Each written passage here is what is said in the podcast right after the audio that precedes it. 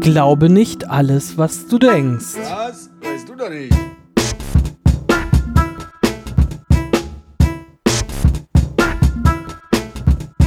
Ein Format des stillen Kämmerchens.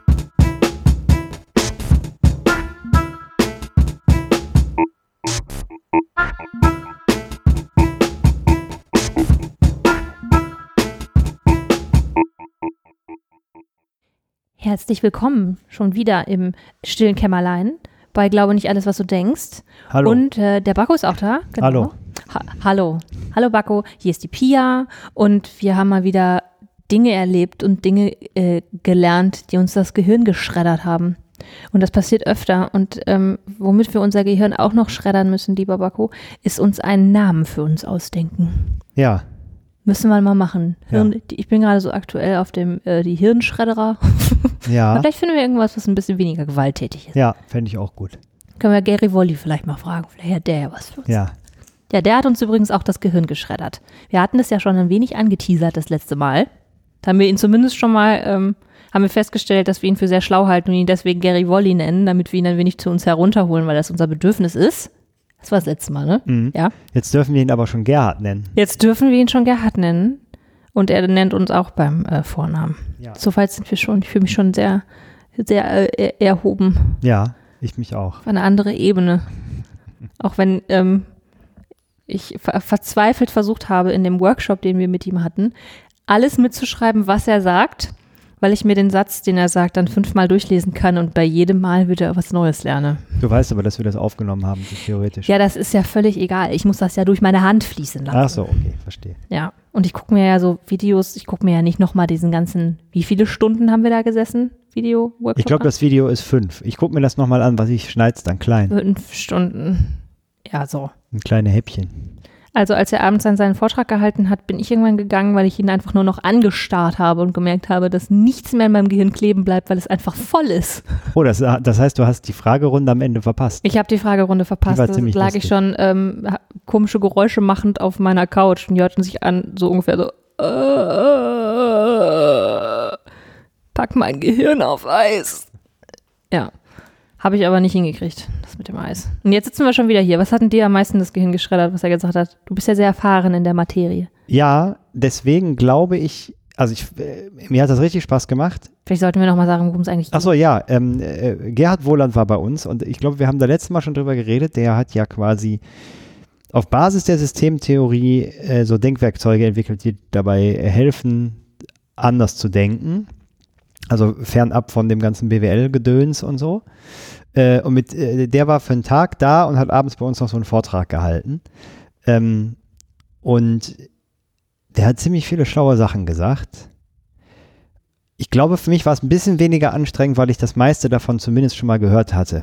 Und dann viele von den Sätzen, wo so viel drin ist, ich irgendwie schon kannte. Ähm, ich muss mal überlegen, was ich am coolsten fand. Äh, weißt du schon was? Ja, so ein paar Sachen. Also ich stehe ja voll auf Perspektivwechsel so. Ne? Also wenn ich denke, ich habe irgendwas verstanden und dann kommt einer und sagt einen Satz und titscht mich irgendwie wie so ein, wie so ein Kegelkegel einfach voll um und dreht mich um 180 Grad und sagt, so, jetzt guck dir diese Sache nochmal an. Sie sieht jetzt sehr anders aus, nicht wahr? Haha, you were wrong. So, da, da stehe ich einfach total drauf auf so Perspektivenkarussell. Perspektivenkarussell ist auch ein schönes Wort, oder? Ich bin jetzt äh, unterbewusst die ganze Zeit auf der Suche nach einem Namen für unseren Podcast. Egal. Ähm, auf jeden Fall ähm, hat er halt gesagt, dass ähm, wenn man eine, eine Organisation sieht, ich glaube, das haben wir letztes Mal auch schon gesagt, das fand ich schon, schon wieder sehr cool, ähm, dass halt alles einen Sinn ergibt, weil die Organisation an sich nur die Agenda hat zu überleben. Und ähm, Die Vernunft im Unsinn. genau, die Vernunft im Unsinn und dass die Organisation eben nicht aus Menschen besteht. Das war für mich nochmal so, so, äh, ich muss ein neues Gehirn wachsen, kurz, muss, verstehe ich nicht, sag mal. Und ähm, dass äh, die Organisation an sich halt auch nicht positiv oder negativ bewertet, was so passiert. Ja. Die findet halt nichts toll oder schlecht, ähm, sondern die sagt halt, das funktioniert heute, super, das funktioniert morgen auch noch, super, dann machen wir das. Alles, was irgendwie dazu, ähm, dazu führt, dass die Organisation überlebt, äh, wird halt irgendwie, wird gemacht sozusagen. Und ähm, dann diese, diese Unterscheidung ähm, zu machen zwischen einem echten Problem ähm, und allem anderen, was äh, er so schön als schöner Wohnen bezeichnet hat. Also wenn wir hier irgendwie, also seit, seit ich hier bin, äh, beschwere ich mich irgendwie darüber, dass äh, irgendwie unsere Entscheidungen komisch sind. Unser Entscheidungsprozess irgendwie komisch ist und äh, dass irgendwie zu langsam ist und irgendwie ist das alles doof und überhaupt alle Probleme, die ich sehe, können darauf zurückgeführt werden. So. so, und ähm, äh, ich bin ja auch sehr verliebt in meine Perspektiven oft. Und dann steht er halt da und sagt, naja, es ist ein Problem, weil ein Problem definiert sich halt dadurch, dass du etwas nicht so lassen kannst. Etwas geht gravierend richtig kaputt wenn, ähm, wenn du es so lässt. Und ähm, alles andere ist kein Problem. so, und dann stehe ich da mit meinen Entscheidungsprozessen und rege mich halt seit zwei Jahren darüber auf. Offensichtlich kann man es so lassen. Denn wir haben es seit zwei Jahren mehr oder weniger so gelassen. Und die Firma gibt es immer noch. Und vielleicht ist es sogar ein, ähm, ein konstituierender Faktor dafür, dass wir erfolgreich sind. Genau. Und Könnte das, sein, wissen das, wir aber nicht. Das ist dann der nächste Punkt, wo ich sagte, boah, das ist so, so geiler Perspektivenwechsel Brain Candy. So, das ist das, worüber ich mich gerade am meisten beschwere könnte, wenn ich aus einer anderen Perspektive drauf gucke und vielleicht Dinge sehe, die ich aus meiner Perspektive hier nicht sehen kann, könnte tatsächlich ein Faktor sein, der dazu führt, dass dieses Ding hier weiterhin stabil ist. Mhm. Weil halt die Organisation nicht sagt, wir wollen uns hier alle lieb haben und äh, es soll mega schön hier sein und nicht zu anstrengend, wir machen keine Überstunden und so, das ist der Organisation total egal die macht sich halt das, was irgendwie dazu führt, dass es sie morgen auch noch gibt. Genau, die hat halt keine Moral, ne? Genau. Und das mal so zu sehen, das gibt mir die Möglichkeit, die Organisation als Abstraktes ganz anders anzugucken und ganz anders zu be bedenken und mit Gedanken zu beackern und mit diesen Denkwerkzeugen halt irgendwie zu beackern. Und das finde ich eigentlich auch das Interessanteste daran, dass das ja nicht, ähm, also man nutzt das ja dafür, um Probleme, die man hat, vielleicht lösen zu können. Mhm. Ne, also es muss ja keiner, also das, keiner sagt, dass diese Theorie wahr oder falsch ist, beziehungsweise sie ist solange richtig, äh, solange sie quasi in sich konsistent ist, und da gibt es wahrscheinlich wenig Theorien, die das so sind wie die Systemtheorie, ähm, das kann ich null beurteilen. Ja, das, das ist schon echt ein krasses ich glaub dir das. Konstrukt. Ja, so, ich habe mich da jetzt auch noch nicht irgendwie mega detailliert mit beschäftigt. Nee, du hast nur ungefähr drei Bücher dazu gelesen. Ja, aber noch nie, ich habe mich noch nicht an das Richtige dran getraut. So. Das ist nur sowas wie Luhmann leicht gemacht. Ach so, du hattest nur Luhmann leicht gemacht. Und das gelesen. war schon ziemlich Dass du dich schwierig. überhaupt traust, dazu was zu sagen. Ja, Das ist eine genau. Frechheit. Und Ja. das auch noch in die Öffentlichkeit zu pusten. Absolut.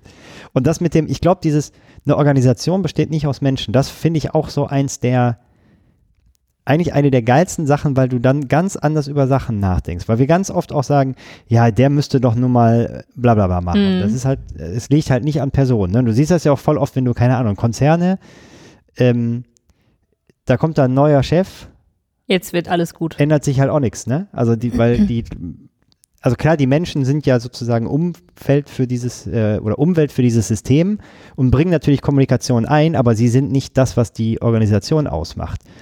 Und Sondern Kommunikation macht es Genau. richtig? Ja. genau. Und äh, was man, also was man ja daraus auch lernt, ist, dass die Kommunikation sich verändern muss, damit sich die Organisation verändert. Mhm. Allerdings weißt du nicht, welche Richtung sie sich verändert. Ne? Also äh, das Beispiel Ja. gewaltfreie Kommunikation, da können wir ja auch wieder die Brücke schlagen zu dem anderen Thema, was uns Richtig. am Herzen liegt. Ähm, ich weiß noch, als ich das hier mal vorgestellt habe bei uns, ähm, dass es nicht den Effekt hatte, den ich dachte, den es hat. Was enttäuscht. Weil alle gesagt Äh, haben, du Hippie, raus! Nee, ja, nee, das hätte ich ja sogar noch okay gefunden, aber der, Effekt war ja, dass sie gesagt haben, okay, wenn ich das mache, dann werde ich also ein egoistisches Arschloch. Ach, tatsächlich? Ja, und das war ja nicht das, was ich damit ähm, bewirken wollte. Und das heißt aber auch, dass quasi ja äh, das, was man einbringt als Individuum, was ja dann trotzdem wieder Kommunikation ist, da weiß man trotzdem nicht, wie das System darauf reagiert, weil das halt eigene Operationen hat, in die man nicht sofort eingreifen kann. Also man kann nicht Mhm. sagen, so ich ändere jetzt das in der Organisation, sondern ich kann irgendwas reingeben als Irritation. Ich weiß aber nicht, was bei rumkommt. Also ich kann nicht zielgerichtet sagen, das mache ich, damit das irgendwie passiert. Hm. Und das finde ich schon spannend, weil der, also man muss sich halt sehr viel mit der Organisation beschäftigen. Und eigentlich kann man das nur, wenn man extern ist, weil sonst Mhm. hat man ja immer einen blinden Fleck. Mhm. Allerdings hat der Beobachter, also der auch der Externe, einen blinden Fleck, der, also es ist ja quasi so ein nicht endendes äh, Ding, Kette, Ja. weil immer quasi ein Beobachter Fleck wieder einen blinden irgendwie. Fleck hat. Ja. Ähm, Trotzdem, wenn man das, glaube ich, versteht, kann man dann wieder sich Sachen aussuchen und ausdenken, die unter Umständen eine höhere Wahrscheinlichkeit haben, den Effekt zu erzielen, den man sich irgendwie wünscht. Aber sicher kann man sich halt nicht sein. Und das finde ich halt Mhm. spannend, weil dann solche Sachen, wir müssen ja nur mal das machen, Ja. Das funktioniert halt einfach nicht. Oder wenn, dann nur aus purem Glück. Genau, nur aus Glück oder weil man sich sehr, sehr äh, damit beschäftigt hat und sagt, okay, die Wahrscheinlichkeit ist hoch, dass das irgendwie einen positiven oder was auch immer für, man für einen Effekt erzielen will. Aber man kann halt nicht sicher sein. Und das finde ich halt spannend, weil das auch andere Diskussionen anregt. Mhm. Ähm, ich weiß nicht, wie es dir ging, das würde mich mal interessieren. Ähm, in diesem Workshop habe ich mich einerseits ähm, wahnsinnig ähm, mental angeregt gefühlt, dadurch, dass mir halt jemand eine, also wie so ein bisschen so ein Vorhang aufgemacht hat und gesagt hat, so kannst du die Welt übrigens auch sehen. Mhm. Und so ein bisschen hatte ich das Gefühl, so, äh, ich bin ja sehr, sehr, äh, sehr immer auf der Suche nach, ähm, nach Wahrheit, ähm, auch wenn es das wahrscheinlich in der Reihenform einfach nicht gibt. Ich bin aber trotzdem gerne auf der Suche und hatte das Gefühl, so, boah, da komme ich der Sache vielleicht tatsächlich schon irgendwie ein großes Stück, großes Stück näher. Ähm, und auf der anderen Seite, ähm, weil ich auch Bullshitten einfach überhaupt nicht mag. Ich mag es nicht, an irgendetwas zu arbeiten, was nicht der Kern der Sache ist. Das macht Mhm. mich wahnsinnig. Und ähm, also auf der einen Seite fand ich das wahnsinnig toll, da so einen- den Vorhang geöffnet zu bekommen. Ähm, jemand hat mir meine Brille geputzt und gesagt, so, jetzt kannst du ein bisschen besser gucken. Und auf der anderen Seite habe ich mich auch total hilflos gefühlt, ähm, weil ich das Gefühl hatte, krass, das, das kann ich doch gar nicht, ich kann das, jetzt kann ich es doch gar nicht mehr richtig machen. Ich, vielleicht ist das aber auch der Effekt von allem, womit man irgendwie anfängt. Hm. Dass du das Gefühl hast, oh Gott, jetzt sehe ich nur, was kaputt ist und weiß noch nicht, wie ich es fixe. Ja. Also ja, ging mir auch ein bisschen so. Es ist halt immer so eine Mischung. Man hat so das Gefühl, wa- was du sagst, man hat ein, eine neue Perspektive und dann so, ey scheiße, wenn das die Perspektive ist, muss ich ja mit allem, also ja, Ja. alles, was ich vorher dachte, irgendwie über Bord schmeißen. Ich glaube, das ist halt immer, di- di- diesen Effekt wirst du nie loswerden, ne? Mhm. Also du kannst wahrscheinlich äh, dir so viel reinziehen, wie du willst. Du wirst ja immer wieder irgendwas haben, wo du sagst, oh, jetzt müsste ich aber eigentlich das auch noch äh, Mhm. lesen und so.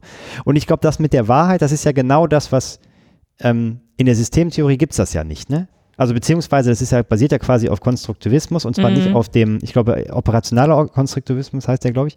Also nicht auf dem Radikalen, der ja quasi sagt, es gibt keine Realität, Mhm. sondern also die Basis von Luhmann ist zum Beispiel, dass er sagt, es gibt, ähm, es gibt eine Realität, aber die kennt halt keiner.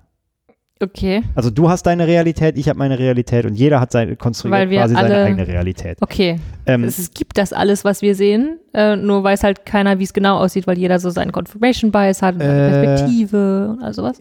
ja, vielleicht gibt es auch nicht das, was du siehst, aber es gibt irgendwas.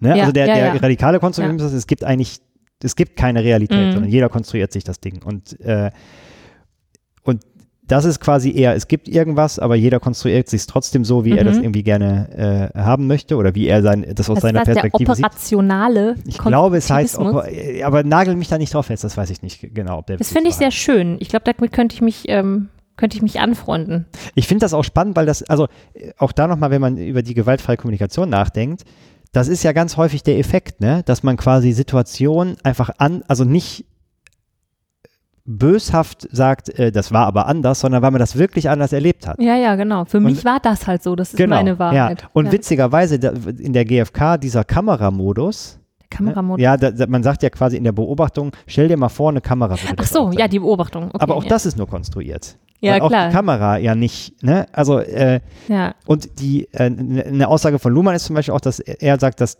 ähm, alles, was wir, was wir, was wir als Realität annehmen, das ist halt alles von den Massenmedien gemacht. Mhm. Und das finde ich auch mega spannend, weil es stimmt halt irgendwie, ne? Weil alle und Massenmedien, da, da gehören auch Bücher zu. Das ist jetzt Mhm. nicht nur Fernsehen und irgendwie Also Zeitung und Massenmedien so. Medien als äh, Beschreibung von etwas und nicht als Bewertung von etwas. Ja. Genau, ja. genau. Mhm. Ähm, und alles, was man weiß, kriegt man ja von irgendwo. Ne? Und Ja. das ist nicht, also du kannst ja nicht überall hingehen, dir alles selber angucken und sogar dann wäre es nicht die Realität, sondern das, was du dafür hältst. Mhm. Und auch die Massenmedien äh, zeigen dir ja nicht die Realität, aber es wirkt für dich wie die Realität, weil gerade wenn was quasi in Bildern, weil wir Bildern mehr glauben als Schrift irgendwie, Ja.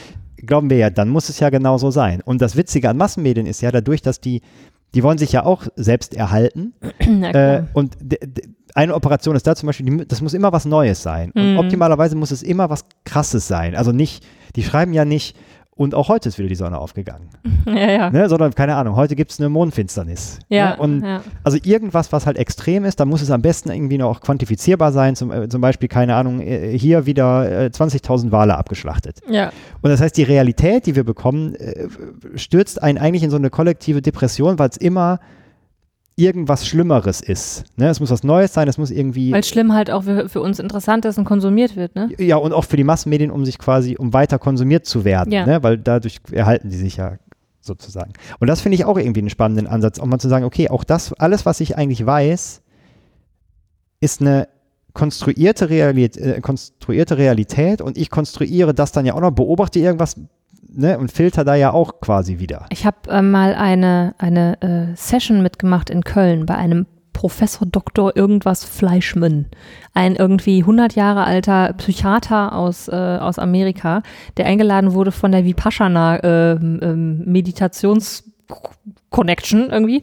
Da saßen wir mit 200 Leuten in einer äh, Turnhalle und der hat wahnsinnig schlaue Sachen gesagt. Unter anderem, ähm, pay attention what you pay attention to. Äh, to. Ähm, und äh, das, das resoniert gerade so in meinem Kopf, wenn, wenn du das so sagst. Ja. Weil auf der einen Seite, wenn ich jetzt sage, ich bin Su Sucher nach der Wahrheit, es wird mir aber nur Apokalypse angeboten, Ja. dann suche ich ja in Apokalypse nach Wahrheit, suche also die wahre Apokalypse. Wie schlimm ist es jetzt wirklich? Und habe halt überhaupt nicht mehr die Möglichkeit zu sagen, ähm, hey, vielleicht könnte es auch gut sein. Ja, Also wie komme ich denn dann? Also wie, ja, wie, wie konstruiere ich mir denn dann eine Realität, die eventuell, wenn ich jetzt mal bei dem operationalen Konstruktivismus bleibe, sag das nicht Ähm, so oft, weil ich weiß wirklich nicht, ob er meint. ich lerne das jetzt und wenn ich das falsch gelernt habe, bist du schuld. Ich So, werde das nachreichen. okay. Ähm, also wenn ich dabei jetzt mal bleibe, dann möchte ich mir ja eigentlich, wenn ich Wahrheitssucher bin, eine heißt Wahrheit konstruieren. Kann ich auch besser Operativ. aussprechen. Operativer Konstruktivismus. Ja. Boah. Vielleicht stimmt auch nicht. Aber Mach ich das mal dreimal ganz schnell hintereinander. Ja. Operativer Konstruktivismus. Sorry, ich habe dich unterbre unter unterbrechen. du hast mich unterbrechen. Ähm, ja, also wenn ich dabei bleibe, dann möchte ich mir ja eine, eine Wahrheit irgendwie konstruieren, die so nah an der Wahrheit ist, die es ja nach dem operativen Konstruktivismus gibt, wie möglich. Mhm. Oder vielleicht auch nicht. Also habe ich doch eigentlich völlig die Wahl, welche Art von Wahrheit ich mir konstruiere. Also warum soll ich es mir denn dann schwer machen? Kannst du Genau, du. schön denken. Ja, genau. Könntest du. Ich glaube, dass. Sträubt sich was in mir. Ja, verstehe ich. Ich glaube, dass man zum Beispiel merkt, ähm, also wenn man einen Fehler macht, ich glaube, dass da, äh, da stößt man sich dann quasi, also da stößt die eigene Konstruktion sich an der Realität. Oh ja, das hast du schon mal gesagt, das fand ich da schon sehr schlau. Ne? Also wenn man quasi, wenn du, weiß ich nicht, du, du hast eine, hast zum Beispiel ein schwieriges Gespräch, ne? Mhm. Und denkst dir, boah, scheiße, wenn ich da jetzt reingehe, dann reißt der mir die Rübe ab oder die, Mhm. oder wer auch immer. Und dann gehst du da rein und ist es völlig anders. Dann ist Mhm. das, glaube ich, ein kleiner Blick auf die Realität. Ist das ein Fehler So- oder ein Irrtum? Ähm, Ich habe mich ja geirrt, oder? Ja, wahrscheinlich.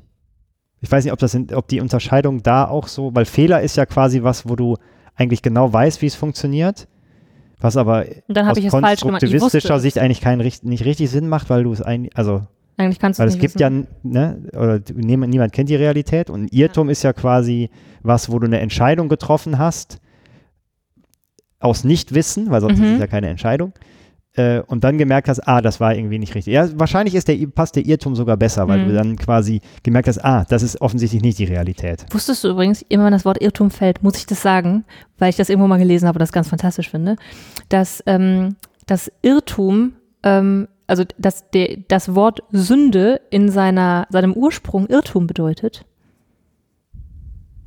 Boah, muss ich kurz drüber nachdenken. Also wusste ich schön. nicht, nein. Also so ursprünglich tatsächlich, so wie man jetzt über äh, religiös über Sünde nachdenken würde.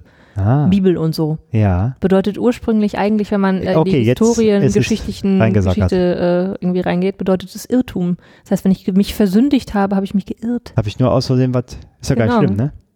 Nee, eigentlich nicht. Ja. Ja, finde ich, Mhm. find ich wunderschön. Ja, Muss, ich auch. Musste ich reinwerfen. Ja, finde ich gut. So, das heißt also, wenn du dich geirrt hast, ähm, dann hast, hat sich deine Konstruktion der Realität mit der Realität gestoßen. Genau. Ge- Also so würde ich das sagen. Und dann weißt du natürlich trotzdem nicht, was die Realität ist, ne? Nee. Sondern du hast nur gemerkt, dass das deine Konstruktion, Glaubenssätze ist ja so ein Mhm. Beispiel. Ähm, ne, dass du irgend, irgendwie denkst, wenn, keine Ahnung, wenn ich das und das mache, dann werde ich hier Kriege ich schlechte Karma-Punkte, dann ist das Ja, Universum nicht mehr im Gleichgewicht und da passiert was ganz Genau, ich Schlimmes. weiß, du willst immer direkt aufs Universum, aber nimm mal was Kleineres. Kann ich nicht Ich denken. verliere dann meinen Job zum Beispiel, ne? Oder mein Freund macht Schluss mit mir, Ja. wenn ich dem kein Spiegelei morgens mache. ja, dann, genau. Und das, wer macht das? Das Universum macht das. Das stimmt. Okay. Das Also. heißt, wenn du eigentlich dem Universum kein Spiegelei machst, dann Richtig. reagiert das und als Strafe. Sagen, als Strafe macht dein Genau, Freund. nicht als Strafe, weil das Universum ist, glaube ich, auch nicht an gut und schlecht interessiert, sondern an Balance. Also Ah. Spiegelei gegen weitere Beziehungen. Das ist die Balance des Universums. Das weiß jeder. Ja, okay, die, also die, ich hab, wollte gerade sagen, Spiegelei und dann Beziehung finde ich ein bisschen unfair, aber wahrscheinlich aus der Sicht eines Universums, das wahrscheinlich in ganz anderen Dimensionen denkt, ist das wahrscheinlich. Natürlich. Das Ja. können wir doch nicht begreifen. Ja, ja, das stimmt. 42. Ja. Was Äh, war der rote Faden, bevor wir zu Spiegeleiern gekommen sind? Wir haben ja eigentlich nie einen roten Faden, deswegen das ist nicht so schlimm, wenn wir verloren. Aber du hast gesagt, Ja. äh, äh, dass dir sehr an Wahrheit gelegen ist, Ja, die herauszufinden. ja. Und also das Ding ist ja bei sowas wie Konstruktivismus, das ist ja, äh, das ist ja was, was man quasi als Prämisse annimmt. Ne, deswegen Meine ja so, Konstruktion, meinst du? Nee, dass man, dass das so ist. Ne? Also du könntest ja auch sagen, nee, Mhm. das ist Quatsch. Ähm, ich glaube, dass es eine Realität gibt und ich glaube, dass ich die Ich sehe die. sehe. Genau. Ja. Ich bin die Einzige auf der Welt, die die. Und das finde ich halt auch bei solchen. Ähm, also ich finde, es macht keinen Sinn, äh, wenn man zum Beispiel nicht das mitgeht, dass Organisationen oder Gesellschaften aus Kommunikation äh, bestehen, dann braucht man gar nicht anfangen zu diskutieren. Ne? Und ich finde, ähm, weil am Anfang habe ich gedacht, ja, was mache ich denn jetzt mit so einer Theorie? Ne? Ja. Und da fand ich so den Ansatz, wenn sie dir dabei hilft, deine Probleme zu lösen, dann ist Dann sie ist hilfreich. Ne? Das hat nichts ja. mit richtig oder falsch zu tun, sondern dann ist sie Mhm. für dich irgendwie nützlich. Das fand ich nämlich witzig. Nach dem Vortrag bin ich nämlich zum Gerd gegangen und habe gesagt, nochmal vielen Dank, das hat mir heute irgendwie richtig Spaß gemacht. Dann guckt er mich an und sagt, ja und? Und hat sie was gebracht? dann habe ich gesagt, äh, ja, ich glaube schon. Muss ich jetzt natürlich irgendwie nochmal testen? Er hat gesagt, ja, genau. Also, dass es Spaß gemacht hat, ist halt auch, also hat ja schon nichts gebracht dann. Genau. Okay, das ist ein bisschen traurig für dich. Ja, aber irgendwie finde ich den Ansatz auch geil, ne? Dass er, also er hat ja gesagt, der Workshop ist Arbeit und das abends ist Entertainment-Programm. Das fand Ja, ich auch ja. tatsächlich so. Äh, Ich hatte immer ein bisschen Angst, ob, dass er von der Bühne fliegt, weil er immer sehr nah an der Seite ah, äh, okay. lang gelaufen ist. Ähm, Das habe ich von meiner Couch alles nicht, äh, nicht mitbekommen können. ja. Ich hatte ihn ja auch schon mal erlebt. ur- ja. ja, das stimmt. Das ne? stimmt. Aber sonst, du musst dir den, das war schon echt witzig. Ja, das Also, glaub ich. Äh, und und ge- gerade dann hinterher auch vor dem, vor dem Publikum mit hinter den Fragen, ne, mit Agilität und ähm, und das war, fand ich halt auch spannend, weil ich hatte irgend, ich habe immer so, auch bei sowas wie Scrum und so, ich bin ja gar nicht so der Riesen Scrum-Evangelist. Ne? Ich finde nicht, dass das blöd ist, aber Jetzt wirst du gekündigt, Baku. ja, das ist, das ist okay. Ja, ist wenn, ich, schön. wenn, wenn, das der, wenn das System mich jetzt ausspuckt, dann ist das irgendwie okay. Ich glaube, wenn du dafür ausgespuckt würdest, dann wäre ich schon lange ausgespuckt. Ja, wahrscheinlich.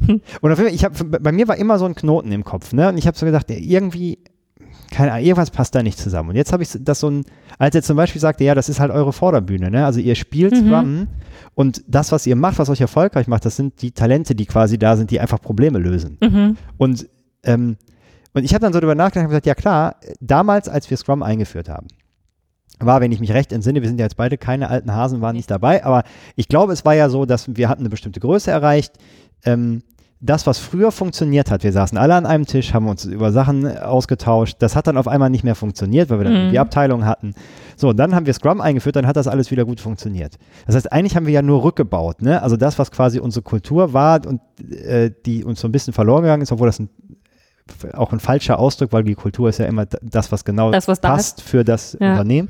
Ähm, dass das quasi dann irgendwie als, als Framework gepasst hat. Aber wenn wir quasi damals schon das Verständnis gehabt hätten, äh, so dieses Sy- Systemtheoretisch und uns angeguckt hätten, was macht uns denn, was sind denn die Sachen, die uns irgendwie erfolgreich machen, dann hätten wir wahrscheinlich was anderes gefunden als Scrum, was sogar noch besser gepasst hätte. Vielleicht, ja.